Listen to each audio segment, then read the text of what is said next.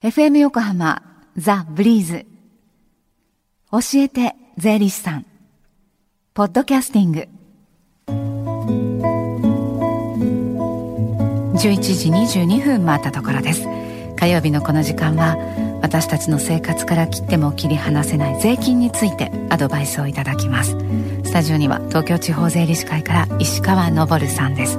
石川さんこんにちは。こんにちは。よろしくお願いいたします。お願いします、はい、さあ今週はどんなお話でしょうか、はい、あのおかげさまで先日の無料相談も好評でしてまたはい来月もやりますので、ぜひ皆さん何かあればご連絡いただければと思います、はい。まあ、その質問の中でよくあるのがやっぱり医療費控除なんですね。うんで今日はその医療費控除についてお話ししたいと思います。はい。はい。まあ、これまでも確定申告の前なんかにね医療費控除についてお話しいただいたことあったんですけれども、はい。まあ、改めてということですが、じゃあそもそも医療費控除一体どんな控除なのかというところからいきましょうか。はい、ちょっと簡単な説明にはなってしまうんですけども、あの医療費控除とはですねご本人さんとそのご本人さんと生計をまあ共にしている、まあ、言ってしまえばせ財布が一緒っていうケースなんですけども、はい。その方の親族の医療費を支払った場合にですねその支払った医療費のうち原則10万円を超えた部分の金額に所得税率をかけた金額が戻ってくる制度なんですね。まあはい。これもちょっと自分が納めてる所得税が限度にはなっているんですけどもそういう制度になってます。はい。でその電話相談会ではその医療費控除のことでどうどういう質問がよく出てきますか、はい。まあ、よく出るのがですねあのい最近では多いと思うんですけども夫婦共働きのケースだと支払った医療費を別々にしないといけないの？っていうのの質問がありますね。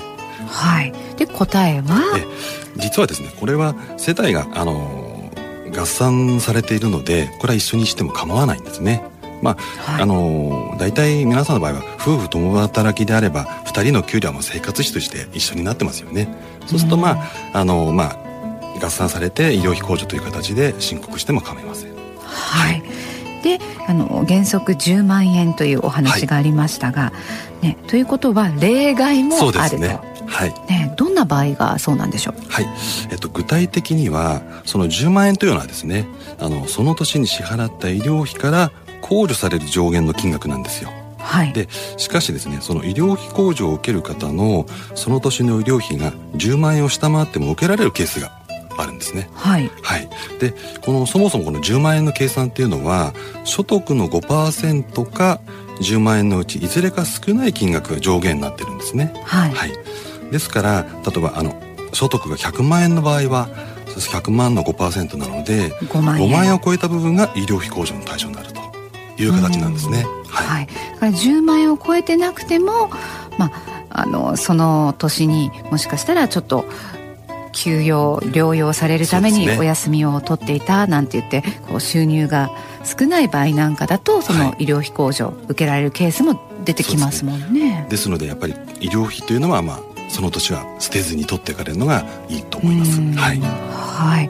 で、あとあのこれは医療費控除のじゃあ対象になるのかな、ダメなのかな？と。判断がこうつかないものもあります。ありますねはこれもねあの、まあ、私の実体験もあるんですけども、はいよく聞かれるのがこのいレーシックの手術ってこれは医療費控除の対象になるのかっていうのがあるんですけどい。も、はいこ。れ結論から言ってしまうとなりますと医療費控除の対象なんですね。高額なんですけどねなりますでこれ多分皆さんご存知だと思うんですけども逆にメガネやコンタクトレンズの購入費用はまあちょっとこれは基本的にはちょっと例対象外になってしまうんですけどね。はい、はい。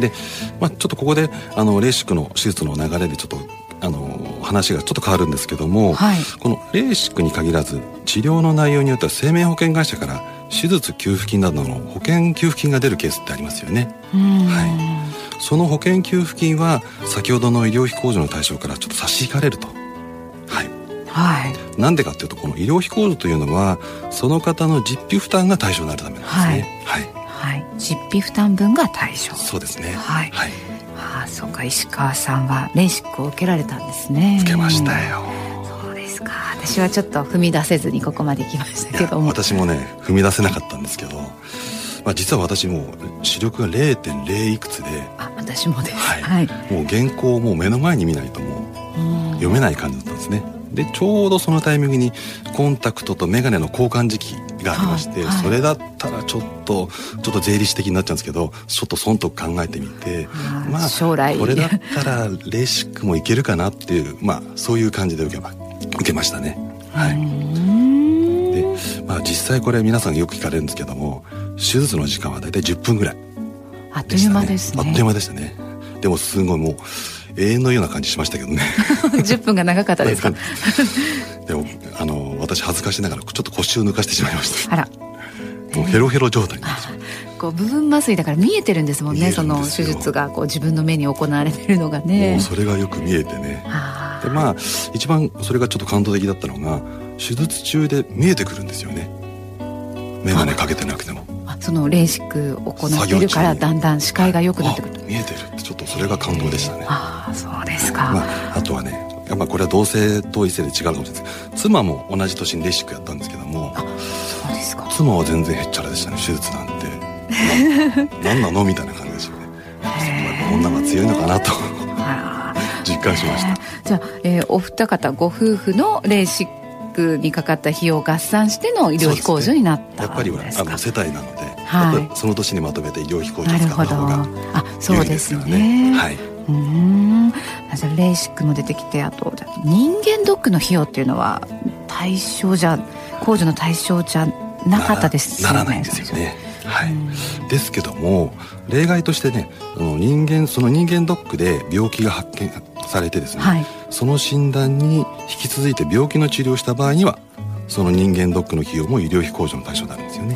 はい、はい、人間ドックね私も受けないとと思いながら過ごしておりますそうですね。私もそうなんですけどもかれこれ7年目になりました。あそうですそろそろ覚悟を決めないとね。そうですね。もう逃げずに今年は受けようと思いますけど。はい。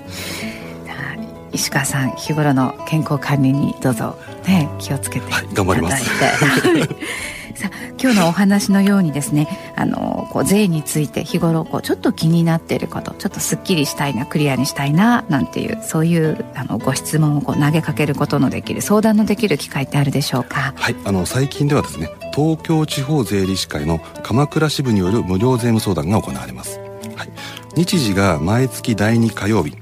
えー、次回は9月の11日ですね、はい。えー、質問の時間ご相談の時間は午前の10時から夕方4時まで。はい、場所が東京地方税理士会鎌倉支部の事務局において行われます、はい、こちらは電話の予約をしてお出かけになってくださいね、はい、事前予約制です、はい、ではその電話番号です。鎌倉支部の番号。0467-255220 0467-255220ですこの教えて税理士さんポッドキャスティングでも聞くことができます。フリーズのホームページまたは iTunes ストアから無料ダウンロードできますよ。ポッドキャスティングでも聞いてみてください。そして東京地方税理士協同組合ホームページ教えて税理士さん出演者ブログでは石川さんがこの番組に出演されたその後のいわゆる放送後期。そうですね。はい。も後期も読めるということなんですよね、はいえー、この時間税金について学ぶ教えて税理士さんでしたありがとうございましたどうもありがとうございました Deep inside your ears still lingers on The fading sound of footsteps So clear to hear Whenever I find you with Empty beer bottles in your hand I see someone four years old staring back at me. Once you told me you don't know who you are. There are pieces of you lost somewhere along the way. You've been searching hopelessly in a wrong place. Cause they have always been with you start. So many years you haven't been yourself.